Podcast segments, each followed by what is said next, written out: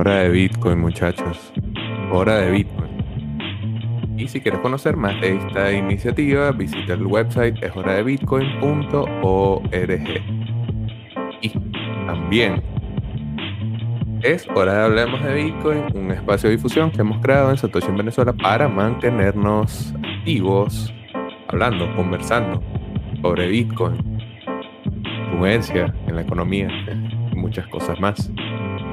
Bueno, el día de hoy ya estamos conectados con Asdrúbal Olivero, pero antes de partir con nuestra conversación, vamos a tener rápidamente un mensaje de nuestros patrocinantes, en este caso Leden.io, OKX y Bitrefit. Hablemos de Bitcoin es patrocinado por Leden, una suite de servicios que te ayudan a ahorrar y ganar más Bitcoin y dólares digitales.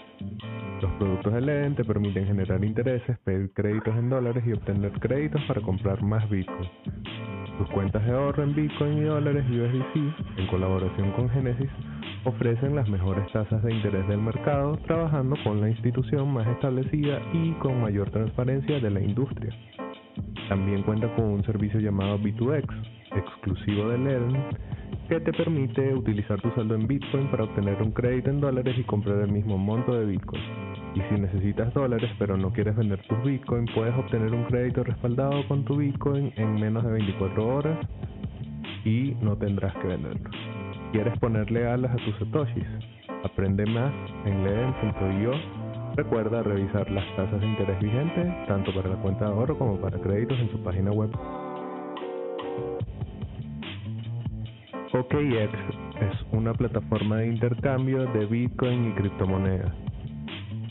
Utilizando los servicios de OKX, estás participando de uno de los mercados de intercambio de criptoactivos con mayor liquidez, mayor seguridad y mayor cantidad de opciones para tus intercambios. Recuerda además que tienes la oportunidad de transar con derivados como futuros. También puedes hacer tus trades directamente en spot. Así que bueno, recuerda que hablemos de Bitcoin es patrocinado por OKX. Y finalmente, Bit, Bitrefit, sí, la manera más sencilla de vivir en cripto. En este caso, a dejarles allí, claro que tienen 3.000 opciones de diferentes negocios con los que aprovechar sus criptomonedas y gastar con sus tarjetas de regalo. Y claro, recordarles que se suscriban al canal de Satoshi en Venezuela, que es donde ocurre la magia actualmente. Bueno, como ven, Jazz Drupal está conectado con nosotros. Gracias por tu paciencia y bueno, obviamente gracias por aceptar la invitación. Gracias a las personas que nos acompañan conectadas ahora y quienes vean este video luego.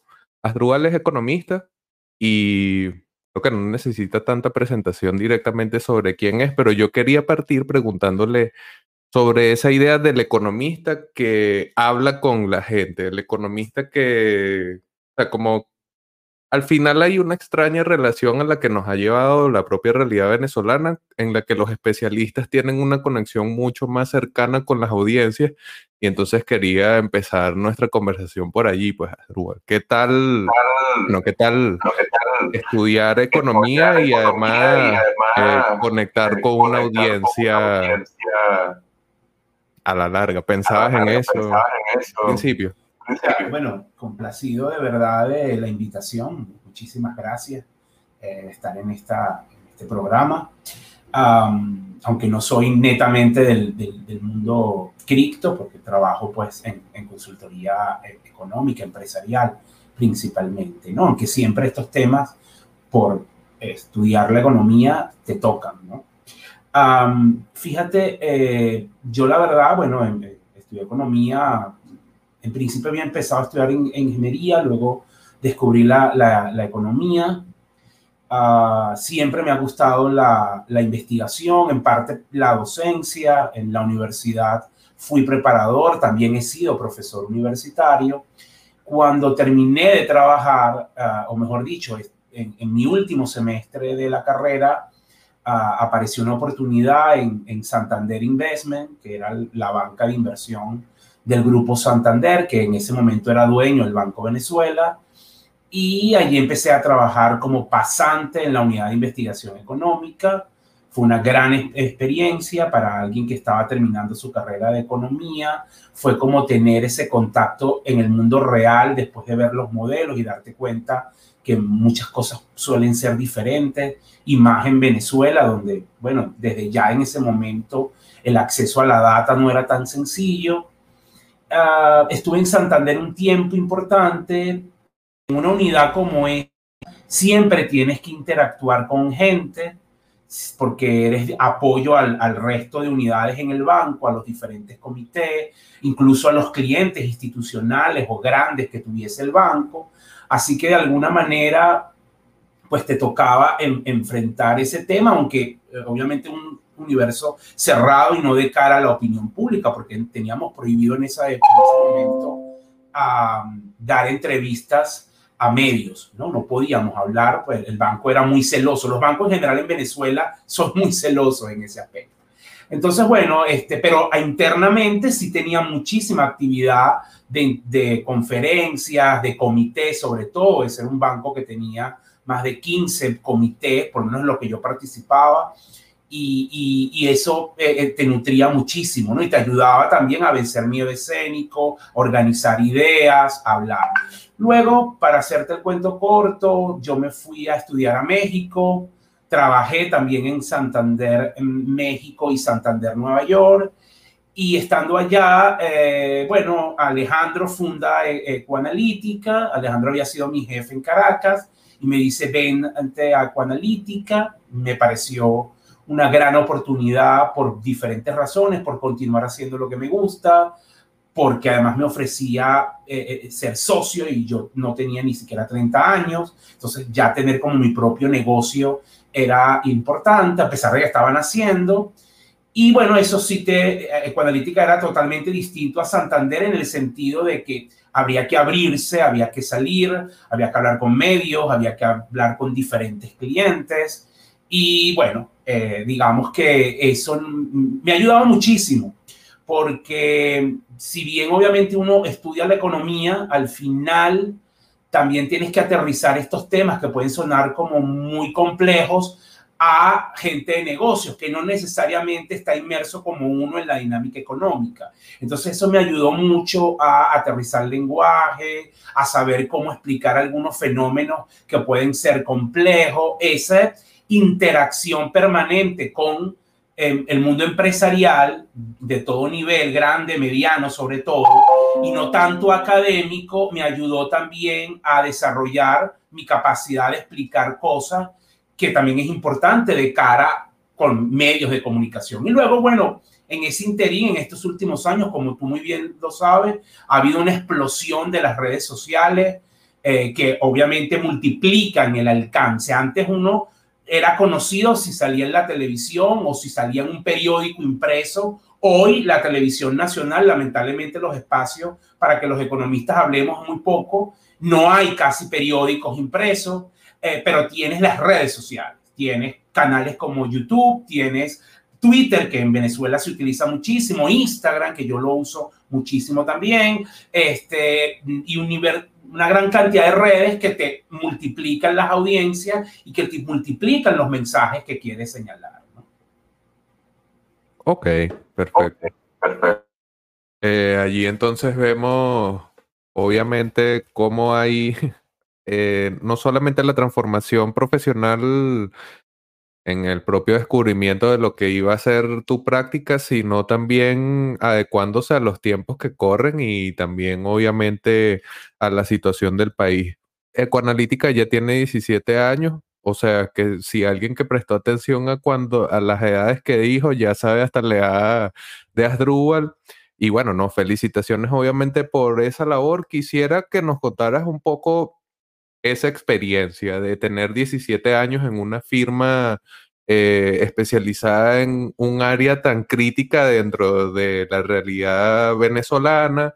Eh, obviamente en algún punto se harán, eh, no sé, molestos, fastidiosos al régimen, los análisis que se puedan hacer desde una empresa así, obviamente esto le da insights a la prensa que cubre la debacle económica del país. Entonces allí, bueno, quisiera saber esa experiencia de estar en una firma económica como Ecoanalítica. Fíjate, desde la fundación de Ecoanalítica, yo llegué casi cuatro años después, así que tengo 13 años en Ecoanalítica, tiene 17, yo tengo 13 en, Ecoanalítica. Era todavía pequeña cuando yo llegué, Ecoanalítica no tenía más de 20 clientes.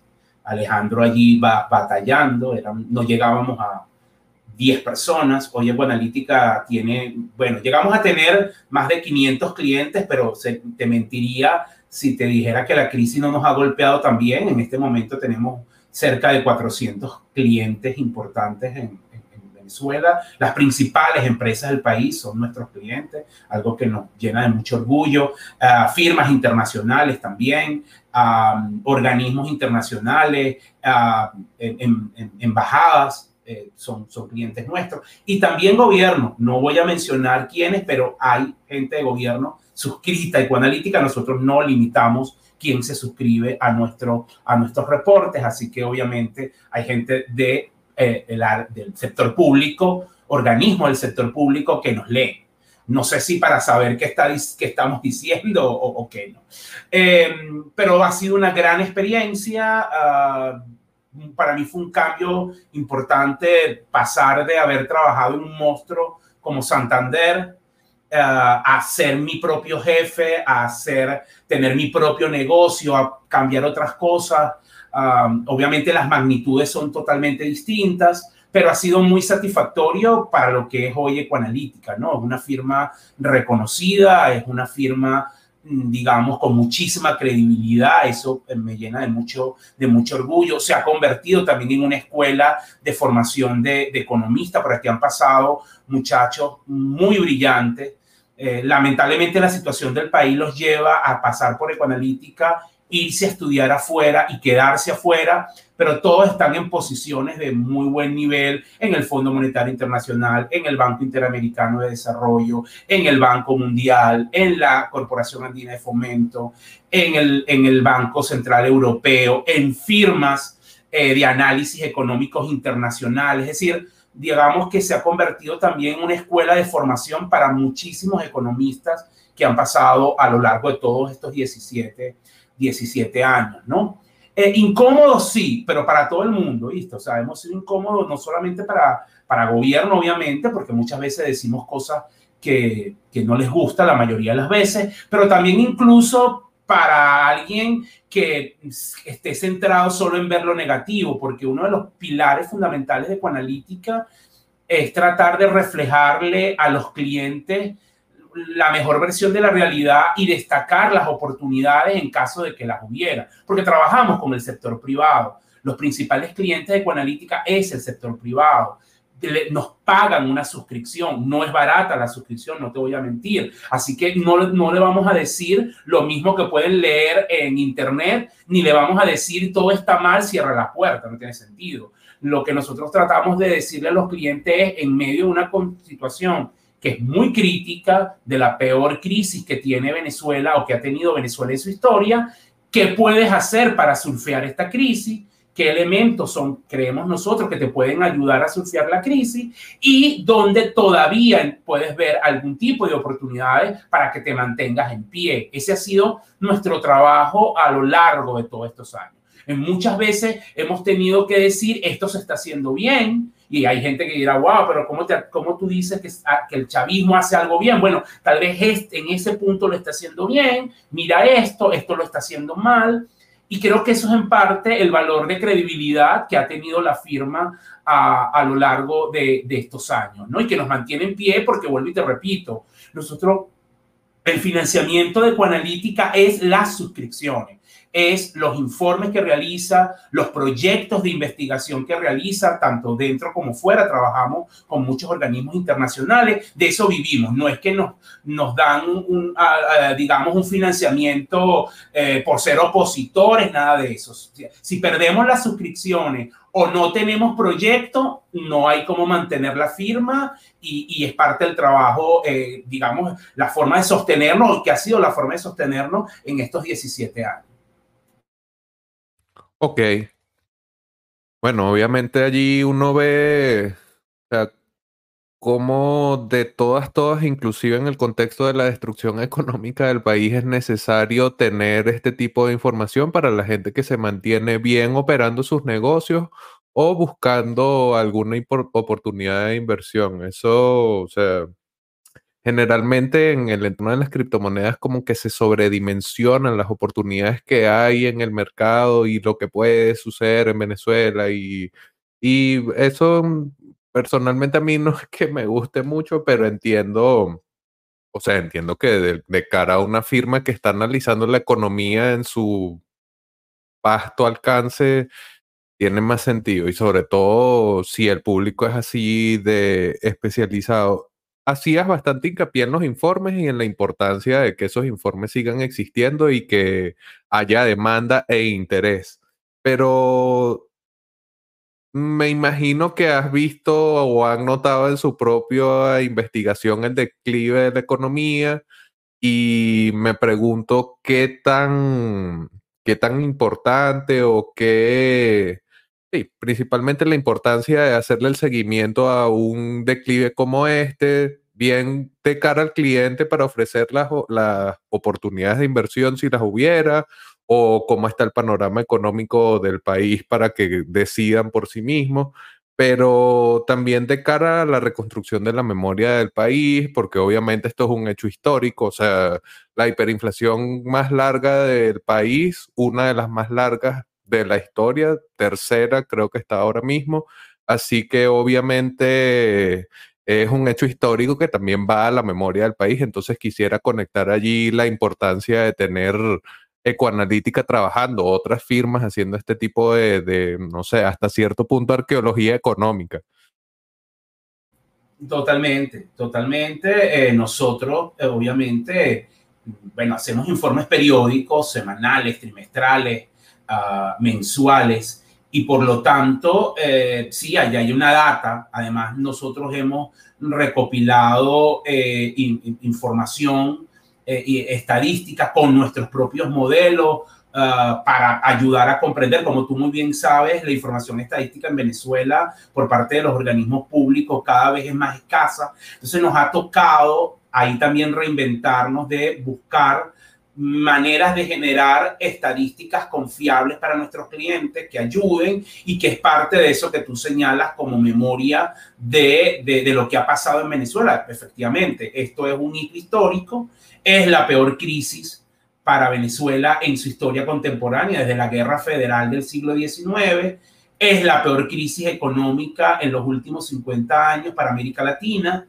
es de las peores a nivel global para un país que no ha pasado por una guerra. Entonces, todos esos factores, eh, obviamente hay que documentarlo y ahí está, obviamente, el trabajo que, que viene haciendo Ecoanalítica, ¿no? Ese, eso existe, eso está allí. Eh, nosotros también, y, es muy pertinente tu pregunta, además de nuestra labor, eh, obviamente, vamos a llamarla mercantil o, o de negocio, es decir, nosotros trabajamos con información para venderla, no, no voy a mentirle, también tenemos, obviamente, una, una, parte de nuestros estudios son académicos. Apoyamos estudiantes, apoyamos investigaciones, bien sea de nuestros propios eh, economistas o pasantes acá que utilizan a veces mucho de la data de ecoanalítica para hacer sus investigaciones de tesis de grado o trabajos universitarios, sino incluso de otros investigadores. Eh, nosotros hemos recibido investigadores internacionales que les llama la atención lo que pasa en Venezuela y que vienen a hacer sus pasantías. Parece algo muy loco. Hay quien cree que a Venezuela no viene nadie, pero nosotros hemos recibido investigadores de universidades americanas, de universidades europeas, que vienen a pasarse un mes, mes y medio en Caracas, trabajan con nosotros y se nutren porque les interesa entender, por ejemplo, cómo es un país en hiperinflación, cómo es un país que está eh, desplazando su moneda o cómo es un país que está sufriendo la peor contracción económica de la cual se tenga memoria en América Latina. Entonces, eh, ahí también hay una red de investigación. Apoyamos también a las universidades nacionales, eh, la Universidad Central, la Universidad Católica, principalmente hemos trabajado con ella dos, también la Metropolitana, la Academia de Ciencias Económicas. Uno de nuestros socios, el doctor Pedro Palma, es presidente de la academia. Entonces, eh, hay ese vínculo con las academias en Venezuela, nacional e internacional. Trabajamos muchísimo con organismos como el Fondo Monetario, el Banco Mundial, el BID, para la comprensión de lo que pasa en Venezuela. Entonces, sí, hay una frontera tenue entre el negocio del cual vivimos, pero también la investigación que se, para de, documentar lo que está pasando. ¿no? Claro, es parte también de que, sí, es que está, es un hecho histórico y es además una materia de estudio que se hace demasiado interesante. La destrucción económica de un país es horrible a nivel vivencial, eh, como vivirla uno en carne propia, pero obviamente es un proceso súper interesante desde la perspectiva académica y bueno, obviamente ese interés allí eh, tiene sentido. Bueno, ya hemos conocido a Asdrúbal, hemos conocido a Conalítica, su labor y esa idea de cómo la investigación puede servir tanto para ofrecer un servicio como para ayudar a hacer el seguimiento tanto analítico y académico como de, bueno, lo que significa la destrucción económica del país y hacerle el seguimiento allí. Podemos entonces ir entrando en materia. El encuentro de hoy es sobre medios de pago. Econalítica ya eh, estrenó su quinto reporte sobre eh, la dolarización en las transacciones económicas, número importante de transacciones económicas de intercambio de bienes y servicios. Y bueno, en el primero o uno de los primeros reportes por allá en 2019, la cifra ya estaba por encima de 50%, pero ahora mismo estamos por encima del 67% de, de la dolarización de la economía transaccional. Quisiera, bueno, ir comentando esto. Quinto reporte, Asdrúbal. ¿Qué han aprendido? Que, no sé, si han cambiado su metodología, si de repente vieron que estaban buscando algo y que tenían que buscar otra cosa. No sé, ahí primero la experiencia de ya quinto reporte siguiendo este proceso de dolarización en el país. Sí, fíjate, es el quinto reporte a nivel nacional, el sexto total, porque hicimos uno en Caracas el año pasado, en julio, solo en Caracas por los temas de la pandemia. Este quinto reporte, y, parto de allí, ha sido todo un reto hacerlo en, en, pandemia, el quinto y el cuarto. El de noviembre también fue durante la pandemia, eh, es, bastante rudo eh, hacer este tema. Fíjate que este es un estudio un tanto diferente al que han hecho otras que tienen también mucho valor, pero nosotros no estamos preguntándole a la gente cuántos dólares tiene ni cómo paga. Nosotros lo que estamos midiendo es en los puntos de pago, en los establecimientos, en las cajas, por decirlo de alguna manera, cómo paga la gente. Ese es un poco lo que se busca en, eh, cuando hicimos este proyecto. Obviamente necesitamos financiamiento internacional y organismos multilaterales.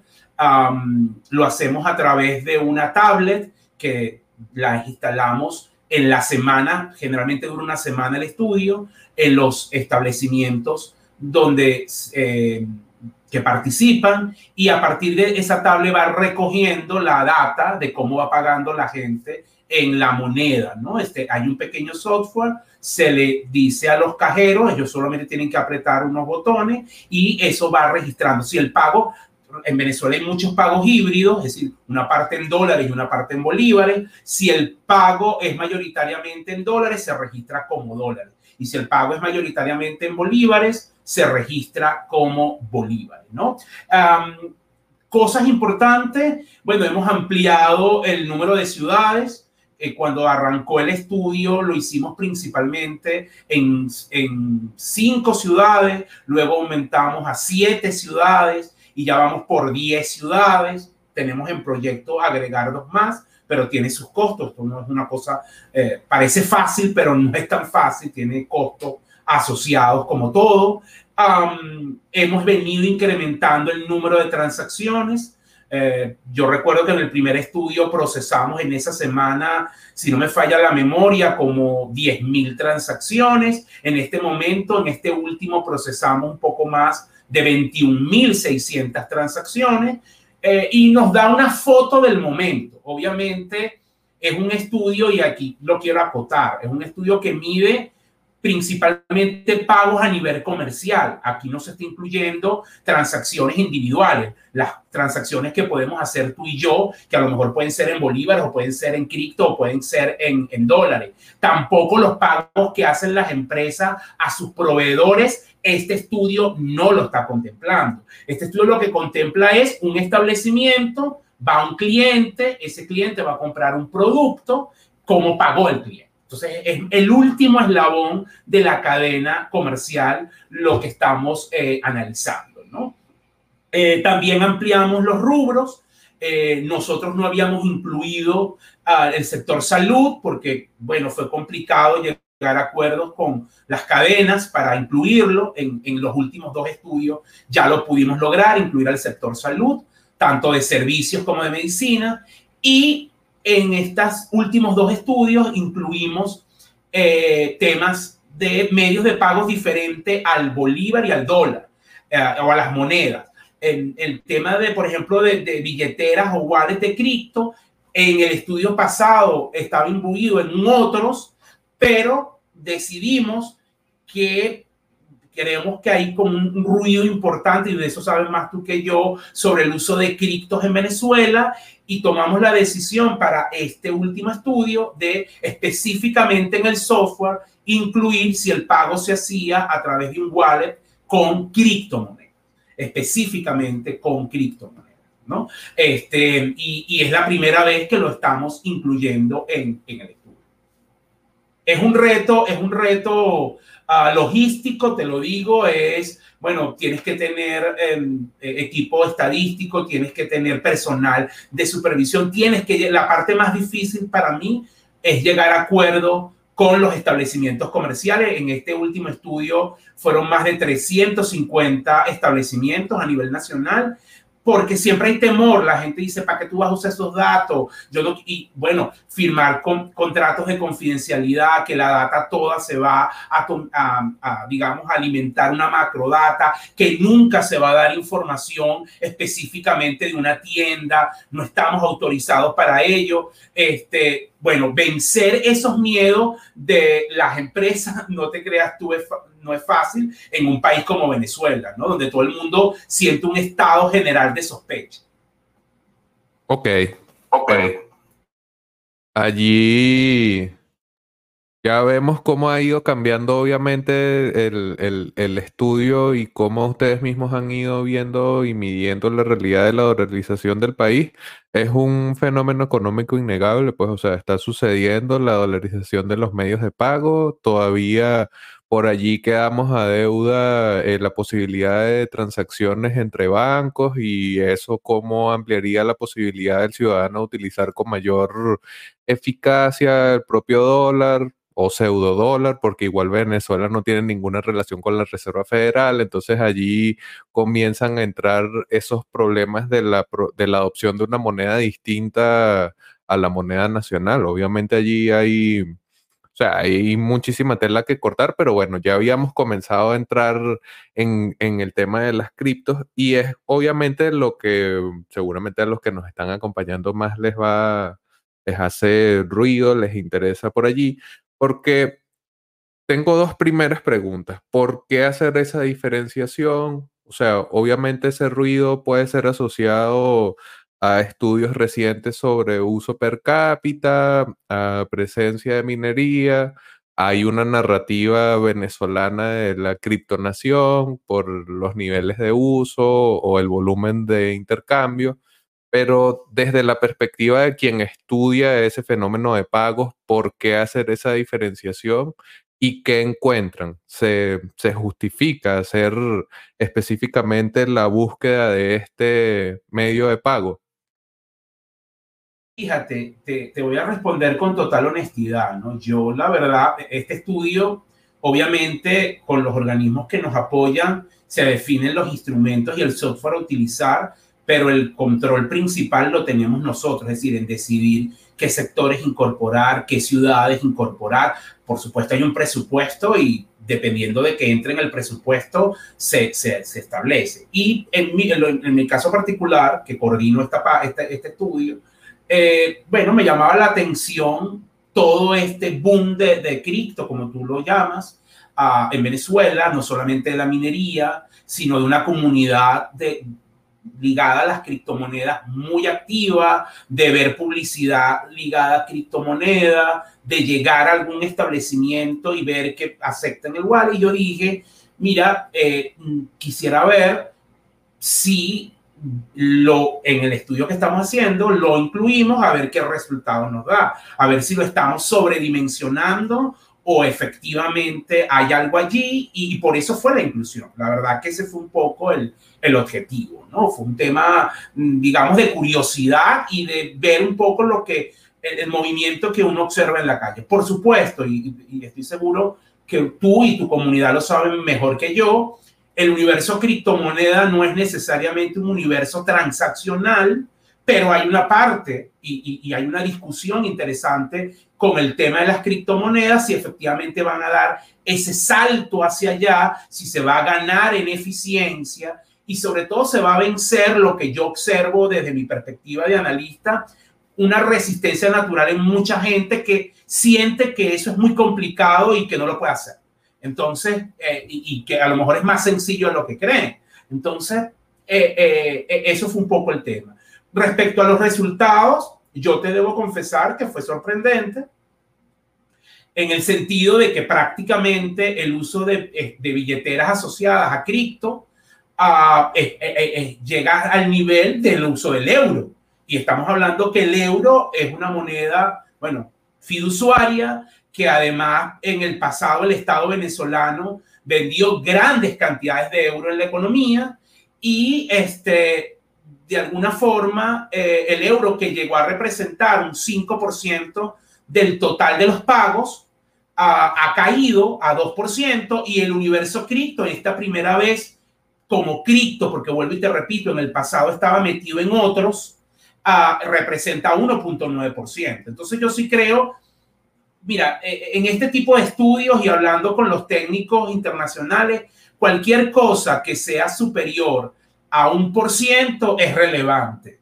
Entonces, estamos hablando de exactamente 1.9% de los pagos eh, por moneda, ni siquiera en divisas, porque los pagos fueron 57% dólares, 32,9% bolívares, 5,1 pesos, los pesos colombianos por tres ciudades, eh, eh, se mueve muchísimo, que son San Cristóbal, Mérida y Maracaibo, 2% euro y 1.9% cripto, ¿no? El, el, restante, que es menos de un por ciento, real brasilero en la frontera y otras cosas por allí, incluso gramas de oro en Puerto Ordaz, nos encontramos que una parte importante de los pagos se hacía con oro, ¿no?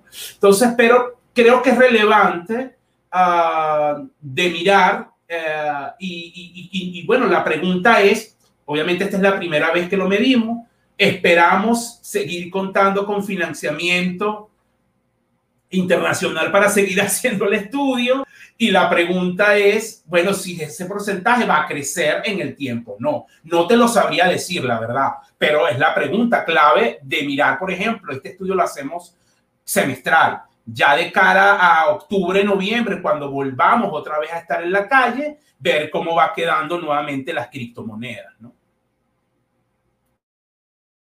Ok, bueno, tenemos allí varios comentarios de la gente que nos está acompañando. Obviamente, nada más meternos en el tema de, de, las cripto como medio de pago eh, desata el interés porque siempre está esa diatriba de si se queda solamente como el riel de la remesa que también un tema interesante que he visto que Asdrúbal le ha hecho seguimiento es al, al dólar implícito, al precio implícito del dólar dentro del precio de Bitcoin, en el par Bitcoin Bolívar.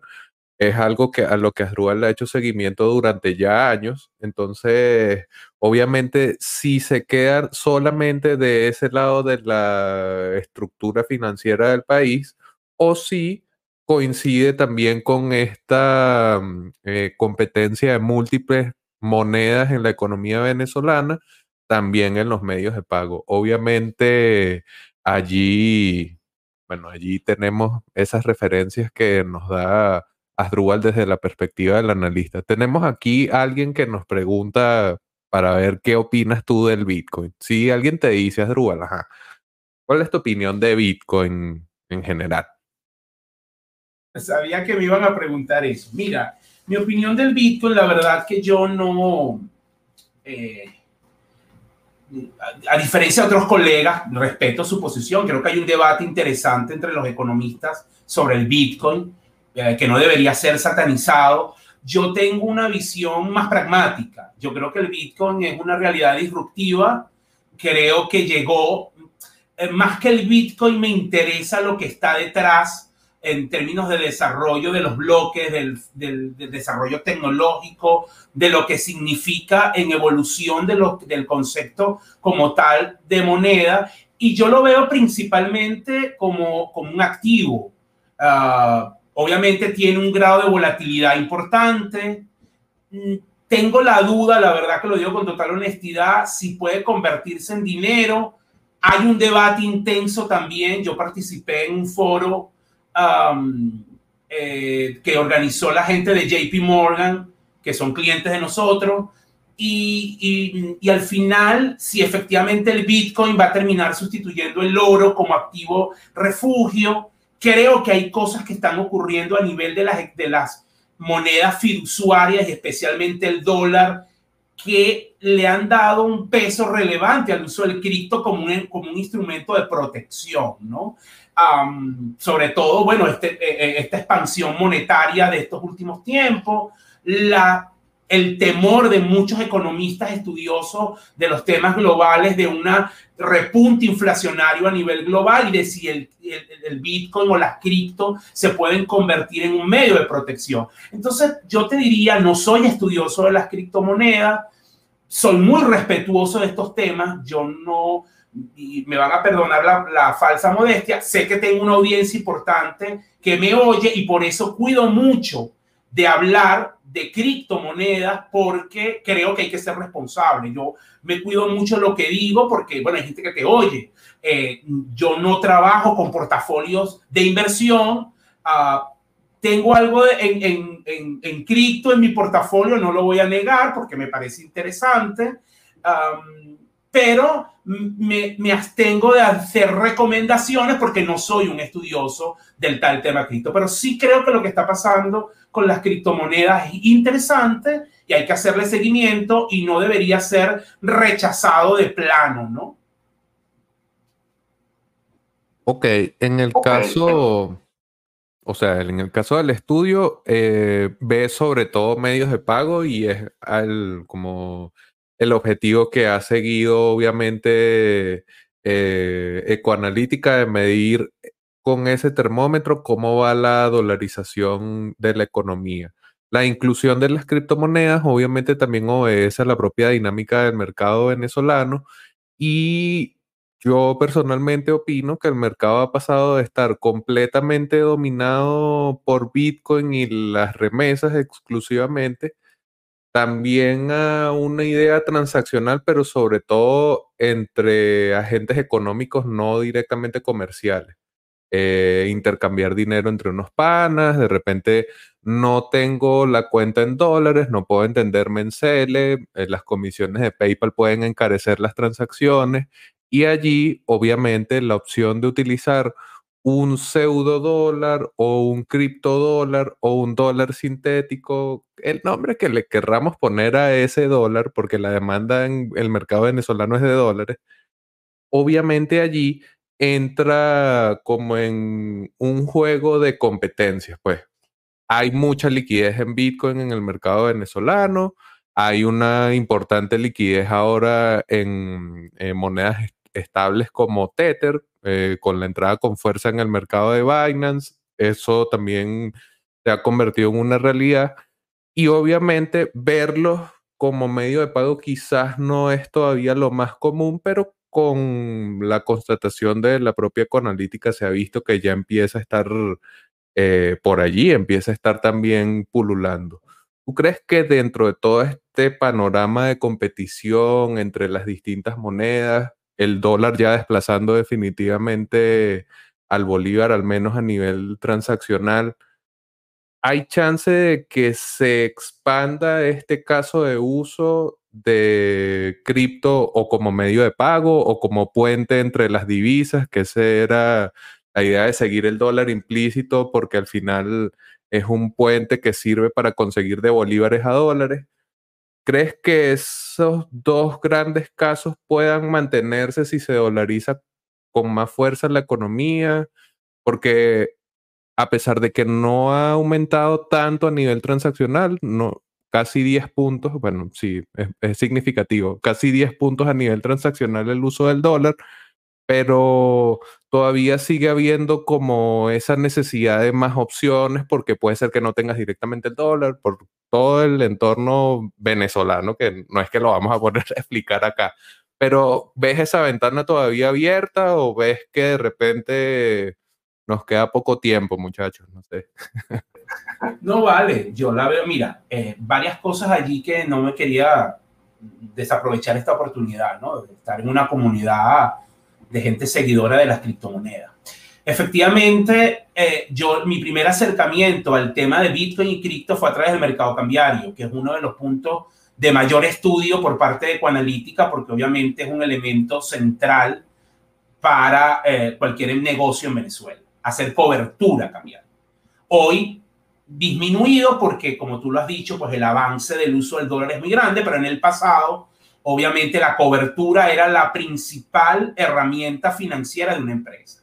Y el uso de Bitcoin principalmente era un excelente vehículo para el tema de compra de dólares. Por eso yo siempre señalé que había que ver con cuidado los números ligados a Bitcoin en Venezuela porque estaban detrás de eso un elemento de cobertura, ¿no? pero si hay algo, nosotros hicimos una investigación hace tres años, un poco para entender los condicionantes que estaban detrás del precio del dólar. Recuerda que en Venezuela siempre ha habido un debate de si está manipulado o no está manipulado. Y si bien uno como economista sabe que la manipulación puede ocurrir en el corto plazo, pero no es sostenible en el largo plazo, quisimos establecer instrumentos, un instrumento eh, econométrico para medir un poco cuál de los distintos indicadores pudiera ser el mejor y cuál reflejaba mejores condiciones de mercado. Ahí aplicamos unas pruebas, no los voy a aburrir aquí con qué pruebas econométricas hicimos, pero el cuento es, o el resultado fue que el tipo de cambio menos contaminado, el tipo de cambio que más se podía acercar a un esquema de oferta-demanda era el tipo de cambio resultante de las operaciones de Bitcoin, ¿no? Para mí fue sorprendente ah, y a partir de allí debo confesarte que ese es el tipo de cambio que yo generalmente miro. No necesariamente la gente me lo acepta cuando voy a cambiar dólares, pero es el que miro porque eh, eh, efectivamente pareciera tener unas condiciones menos contaminadas que el resto de indicadores. Y es un tema interesante que quería compartirlo en esta oportunidad. Efectivamente, hay un elemento de cobertura que va a seguir estando presente en Venezuela porque eh, el gobierno no va a renunciar a emitir bolívares. Yo no veo al gobierno haciendo una dolarización a lo ecuatoriano. Yo creo que el gobierno va a seguir trabajando con bolívares y o con una moneda, llámala como la quieras llamar, por lo tanto, siempre va a haber posibilidad de cambiar esa moneda, bolívar, lo que tú quieras, petro, por dólares, por bitcoin, por euros.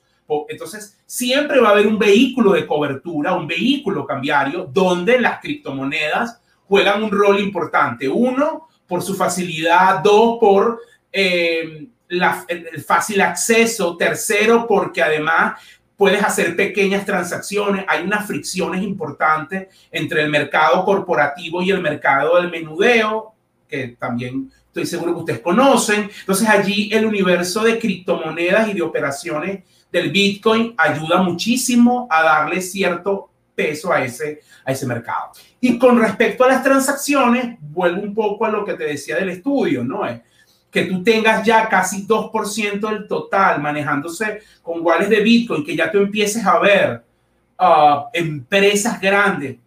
Tú sabes que para el consultor la confidencialidad es lo más importante. Me gustaría nombrarlas, pero no puedo. Pero empresas grandes que te dicen, Asdrúbal, ¿crees que debo tener una billetera de, de estas cosas, criptomonedas? Porque yo creo que aquí el, el tema importante sobre el cual ustedes, eh, creo yo, tienen un rol clave es abrirse un poco más. Yo muchas veces lo que siento con las comunidades de, de, de, las cripto es que son muy cerrados. Y, y, y creo que es importante eh, tratar de abrir un poco las bondades del universo criptomoneda, del universo Bitcoin, no necesariamente desde la perspectiva de que yo lo sé todo y tú no sabes nada, yo lo estoy haciendo bien porque tengo Bitcoin y tú no, eh, pero sí de alguna manera eh, ver un poco eh, esas bondades que pueden surgir para vencer cierta resistencia que puede haber a nivel de la gran empresa en Venezuela, que la hay, porque yo soy consultor empresarial. Pero ya tú empiezas a mirar empresas que te dicen, quiero entender esto, quiero saber, quiero ver si lo puedo incorporar. Y en la medida que ustedes se abran, eh, profundicen ese debate, lo aterricen, eh, creo que puede también abrirse las oportunidades para el universo de las criptomonedas. Ok, bueno. Ya, ya nos dejaron ahí consejo y todo para conectar a más gente con, con Bitcoin y bueno, este, este paradigma monetario distinto. O sea, al final es como también la oportunidad de que más personas se sumen a utilizar un tipo de dinero al que nosotros le vemos ciertas cualidades que no son exclusivas para nosotros. No es que solamente los bitcoiners pueden utilizar bitcoin. Uno empezó sin ser bitcoiner. O sea, yo estudié en, la universidad todo el tiempo sin conocer nada de bitcoin y no me pasó nada, sino, bueno, la situación del país me obligó a aprender a, a utilizar Bitcoin. Así que bueno, esa invitación que nos dejas, Drupal, allí está bastante, bueno, espero que la tomen, muchachos, dejen, dejen de estar con la toxicidad. Quería preguntarte sobre eh, las transacciones que vieron. Obviamente no, no queremos saber dónde las vieron, pero si se concentraba en la región central eh, el uso de cripto. Fíjate, te, te, lo voy a decir, efectivamente el, el uso de cripto mmm, eh, en términos importantes fue Caracas, uh, pero también en, en, la segunda ciudad fue Valencia y en tercer lugar eh, Maracay, que además es una ciudad eh, donde de hecho Maracay es la ciudad donde más euros se utilizan, ¿no? Um, y, y, y, siempre ha estado en el nivel bajo de las ciudades con uso de dólares eh, en Venezuela, ¿no? Siempre Maracay, esta vez fue superada por, por eh, Barquisimeto, pero Maracay consistentemente siempre había sido la ciudad con menor uso de dólares eh, dentro del estudio, ¿no? Allí también el, el uso de, de, Bitcoin fue importante, pero obviamente Caracas sí concentra el mayor universo de, de transacciones. Ok, tenemos. Por acá una pregunta sobre la regulación, obviamente. En algún punto viene, en estos últimos momentos hemos estado viendo como con más interés organizaciones internacionales, incluso gobiernos de otros países. Acá en Venezuela hay instituciones que se supone que regulan la actividad, etcétera. Se nos preguntan directamente tu posición. Viendo la emergencia de un nuevo eh, método de pago en el caso del estudio, pero también de una estructura que permite el intercambio de valor, eh, bien sea para salir del bolívar, para traer de pesos chilenos, argentinos, colombianos a la economía interna a través de Bitcoin. ¿Crees que esos mercados necesitan regulación por parte, por parte del Estado? Bueno, es que depende, ¿no? O sea, al, final, eh, si tú terminas teniendo un mecanismo que se convierta en una especie de captador de recursos o que ofrezcas algún tipo de servicio, bien sea que desarrolles alguna app, bien sea que capte fondos del público, sí deberías tener algún tipo de regulación propia de transparencia, de la responsabilidad que tienes de cara a los usuarios, ¿no? Eh, desde esa perspectiva lo veo como, como, como lo puede tener cualquier regulación de cualquier empresa eh, enfocada en este, en este tipo de, temas, ¿no?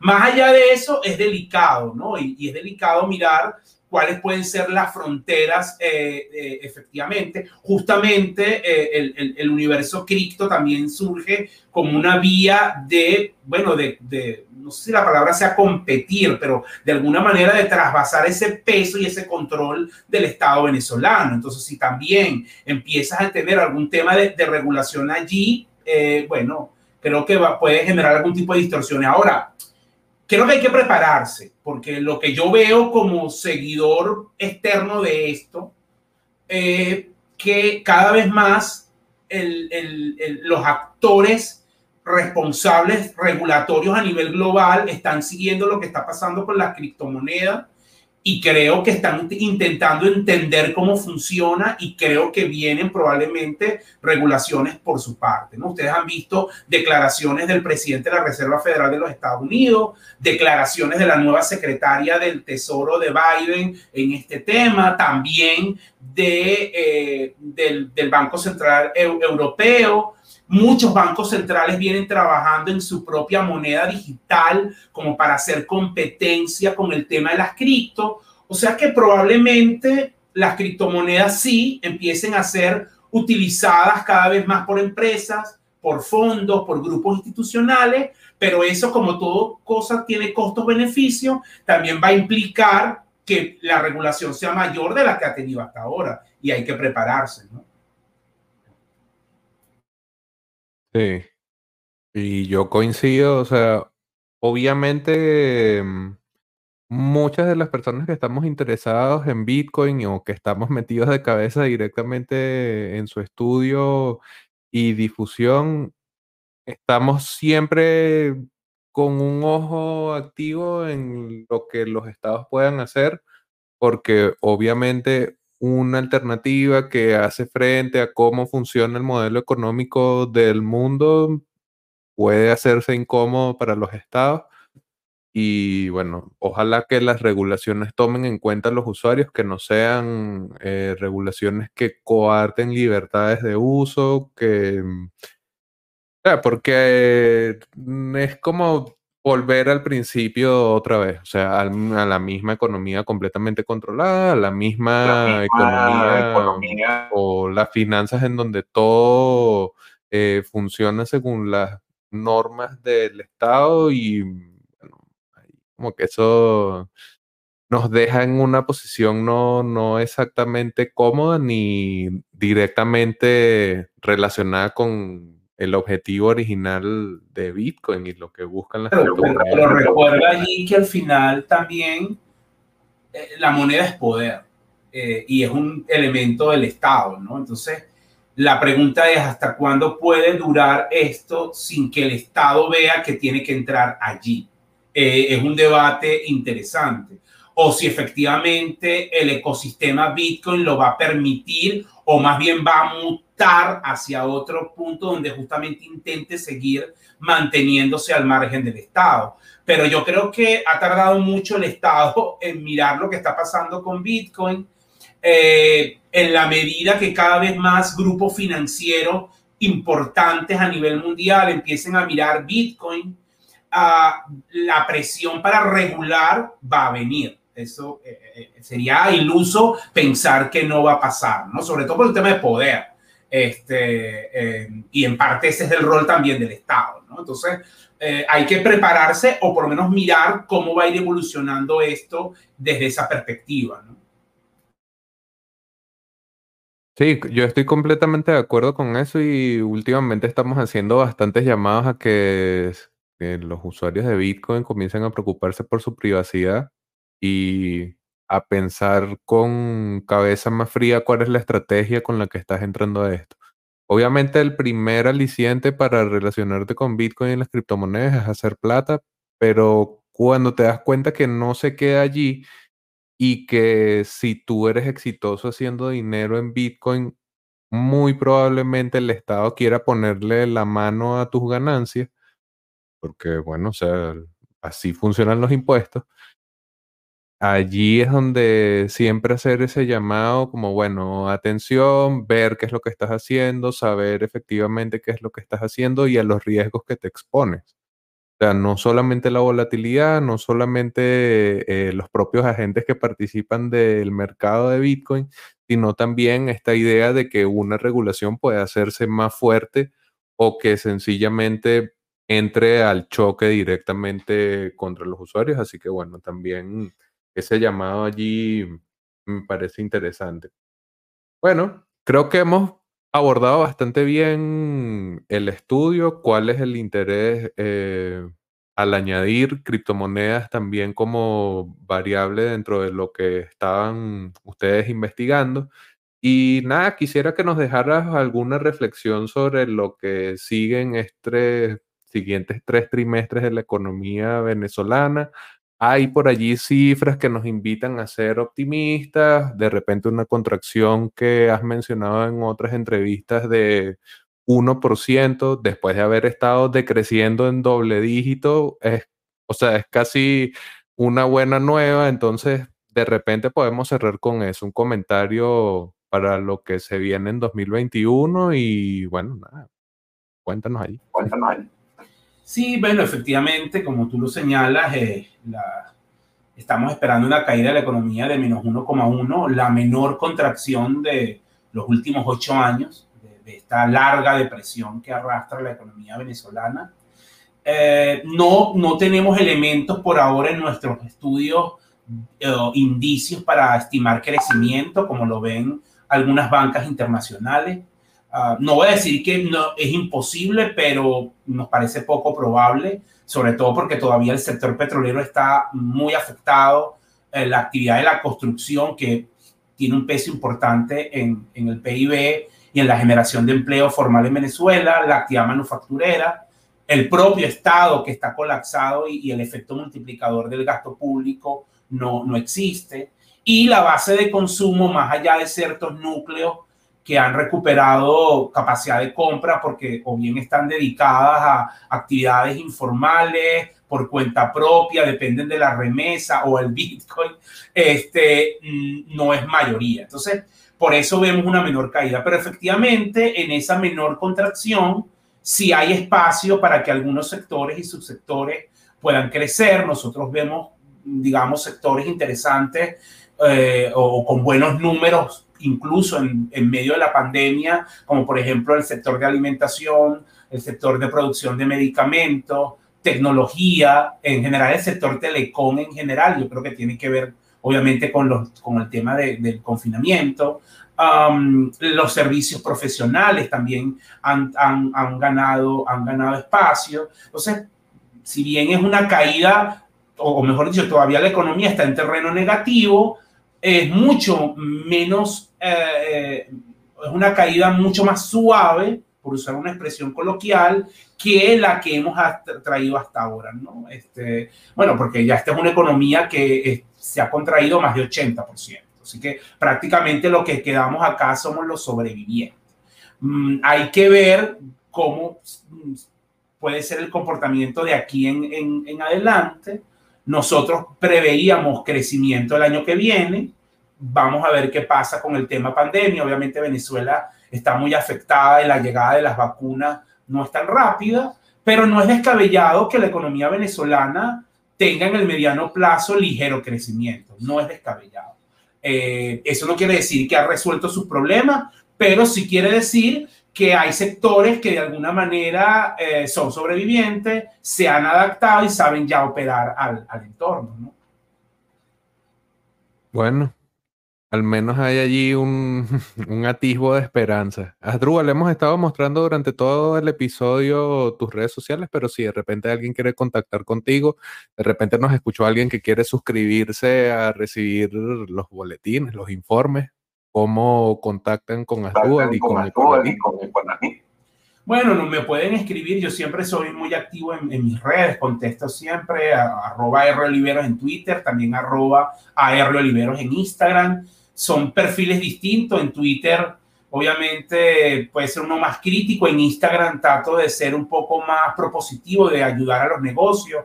Es una, me gusta mucho mm, Instagram en esta etapa más que Twitter, Twitter se ha vuelto como un poco más tóxico.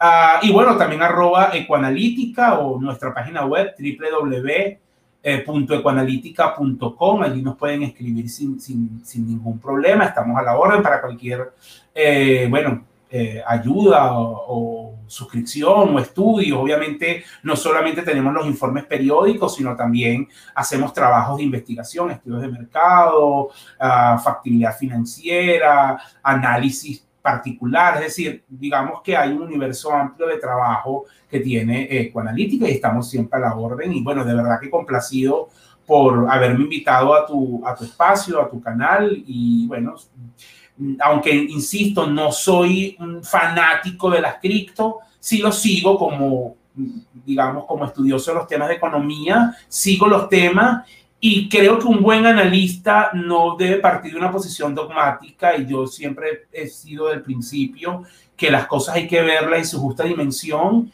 y que a veces también toca abrir la mente y cuando toque cambiar de opinión. Yo hay gente que sataniza que tú cambies de opinión, que tú hace tres años dijiste una cosa y hoy digas otra. Yo creo que es parte del ser humano cambiar de opinión. Y yo siempre creo que si al final hay algo que veo en lo que estaba errado o algo que veo que eh, no estaba bien o, o, cambió mi percepción de lo que estaba viendo, no tengo ningún complejo en admitirlo y decirlo, ¿no? Creo que es parte también del rol como analista que uno debe, debe, debe tener. Por supuesto que hay unos principios, pero también hay cosas sobre las cuales uno debe moldear su opinión en función de lo que va pasando. Bueno, brutal. Y Gracias por aceptar la invitación, obviamente. También gracias a las personas que nos han acompañado el día de hoy con Asdrúbal, que bueno, como ven, eh, obviamente si algo está pasando con la economía, obviamente un analista va a tener interés en ese algo, en lo que está pasando. Y nada, agradecerles a las personas que nos acompañaron en el en vivo, bastantes comentarios positivos de saludos tanto a Rubal como para lo que estamos haciendo acá en el canal. Y nada, o sea, nos veremos en un próximo episodio de Hablemos de Bitcoin. Recuerda que es hora de Bitcoin. Mientras más pronto te des cuenta que es hora de Bitcoin, mejor para ti. Hasta ya está creciendo a nivel transaccional también en Venezuela. Así que bueno, ahí hay hay una oportunidad. Que acércate a Bitcoin, mal.